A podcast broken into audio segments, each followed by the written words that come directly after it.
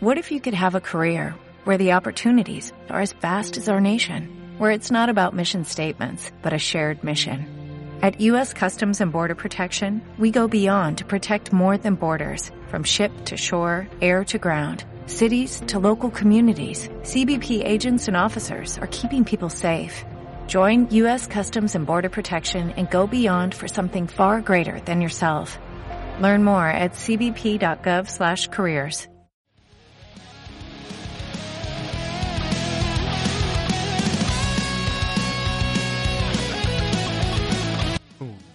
dos, tres. ¿Qué tal compañeros? Sean bienvenidos al siguiente podcast para el canal de Daily Dose of Training.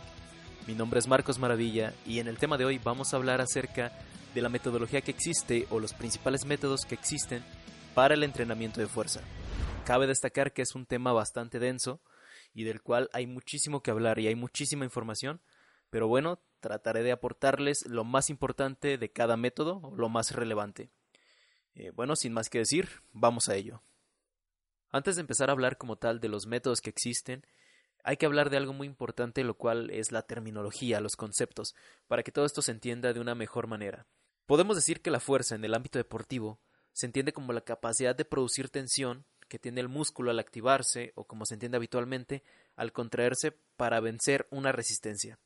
Desde el punto de vista de la física, la fuerza muscular sería la capacidad de la musculatura para producir una aceleración o deformación de un cuerpo, mantenerlo inmóvil o frenar su desplazamiento.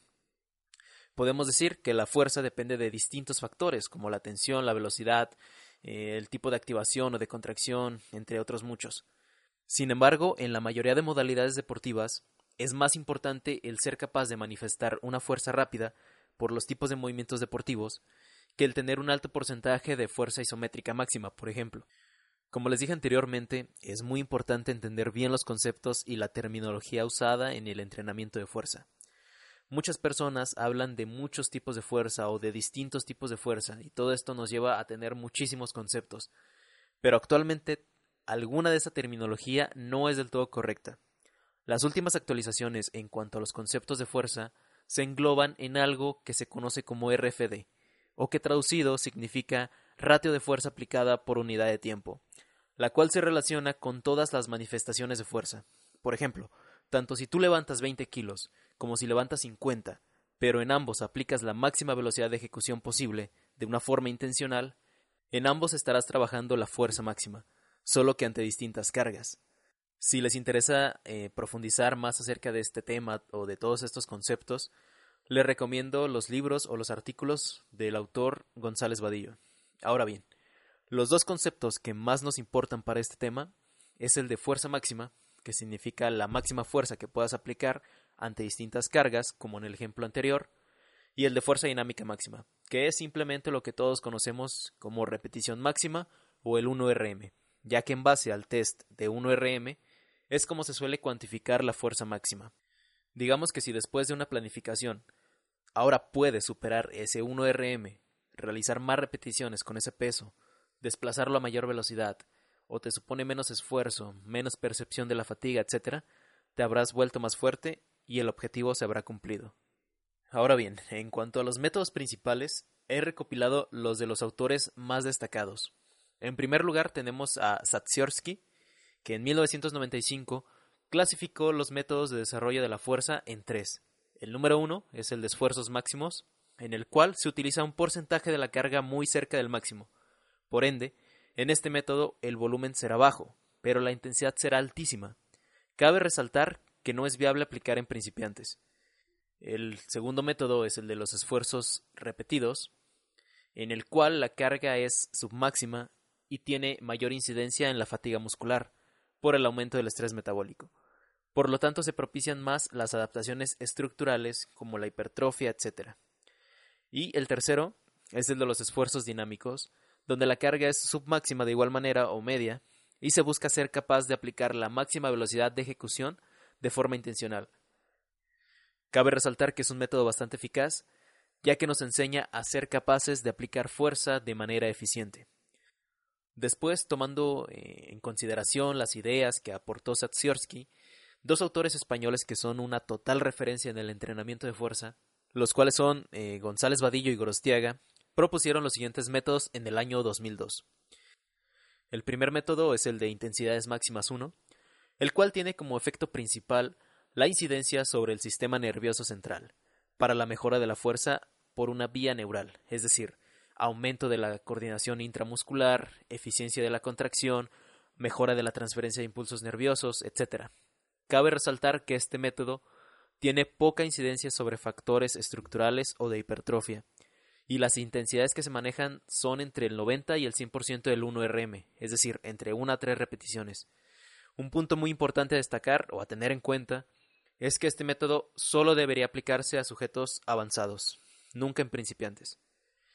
En caso de que un sujeto tenga menos de 18 meses de entrenamiento, será más seguro y eficaz utilizar el método de intensidades máximas 2, en el cual la intensidad ronda entre el 85 al 90% del 1RM, es decir, series de entre 3 a 5 repeticiones. Tiene mayor incidencia en las adaptaciones estructurales, las cuales nos permitirán en un futuro poder aplicar un método más intenso y, como dije, se puede aplicar en personas con menos experiencia. Otro método bastante interesante es el método excéntrico concéntrico explosivo. Se basa principalmente en utilizar intensidades submáximas, y lo que más destaca de este método es evitar aguantar la fase excéntrica. Por ejemplo, en un peso muerto dejarías caer la barra y en la fase concéntrica subirías de forma muy muy explosiva. Este método se sustenta principalmente en que la fase excéntrica es la que produce mayor microdesgarros en las fibras musculares, es decir, lo que se conoce como DOMS o las agujetas. Por lo tanto, te podrás recuperar de mejor manera y podrás aumentar la frecuencia de los entrenamientos.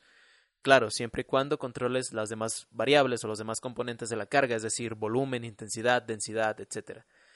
Eh, cabe resaltar que para poder aplicar este método es necesario un gran control motor en los ejercicios. Y por último, un método que nos ayuda a maximizar la aplicación de fuerza y romper con algún punto de estancamiento en la repetición es el método de isometría por contraste el cual implica trabajar con un porcentaje aproximado del 60% del 1RM y consiste principalmente en realizar repeticiones dinámicas, parar en el punto de estancamiento o en el punto que más te cueste y continuar realizando repeticiones dinámicas. En próximos episodios hablaré más acerca de cómo utilizar estos métodos, pero ya de una forma planificada o ya de una forma específica para algún objetivo a conseguir. Por el momento solo quiero que se vayan conociendo las principales características, así como los principales autores que los han aportado. Algo muy importante a destacar, y que sin duda podría ser episodio para otros podcasts, pero bueno, es mejor mencionarlo de una vez para que se pueda concretar mejor el tema. Comúnmente se suele pensar que para volverte más fuerte se tiene que llevar los músculos hacia la fatiga, es decir, sentir esa sensación de quemazón, esa sensación de bombeo en los músculos, lo cual es un error ese tipo de entrenamiento es más de la metodología de, del entrenamiento de hipertrofia, para aumentar masa muscular, etc. Como les dije anteriormente, la ganancia de fuerza se da por los factores neurales, y para ello el volumen indiscutiblemente tiene que ser bajo, y cada serie tendrá que realizarse en las mejores condiciones posibles. Hay un artículo bastante interesante del autor Fernando Pareja Blanco, también es un total referente en el entrenamiento de fuerza en España.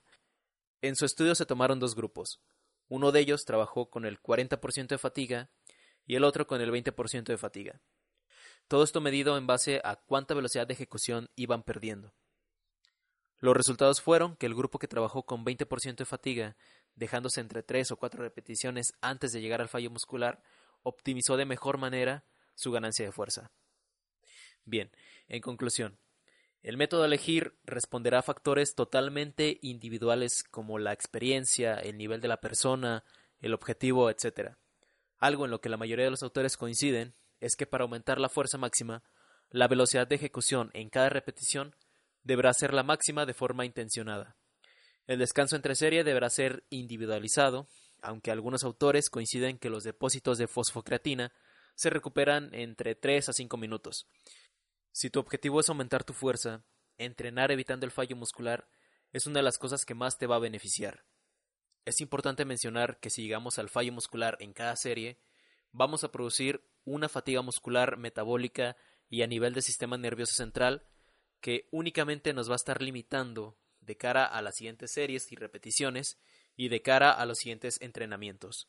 De igual manera, aumentan las posibilidades de riesgo de lesión cuando se entrena dejándose cero repeticiones en reserva y llegando al fallo muscular, porque existirá un deterioro técnico en los levantamientos. Y bueno compañeros, esto sería todo por el podcast de hoy. Espero te haya aportado algo útil. Muchas gracias por tu atención y nos vemos en otros episodios. Hasta luego. Hola, buenos días, mi pana. Buenos días, bienvenido a Sherwin Williams. ¡Ey! ¿Qué onda, compadre?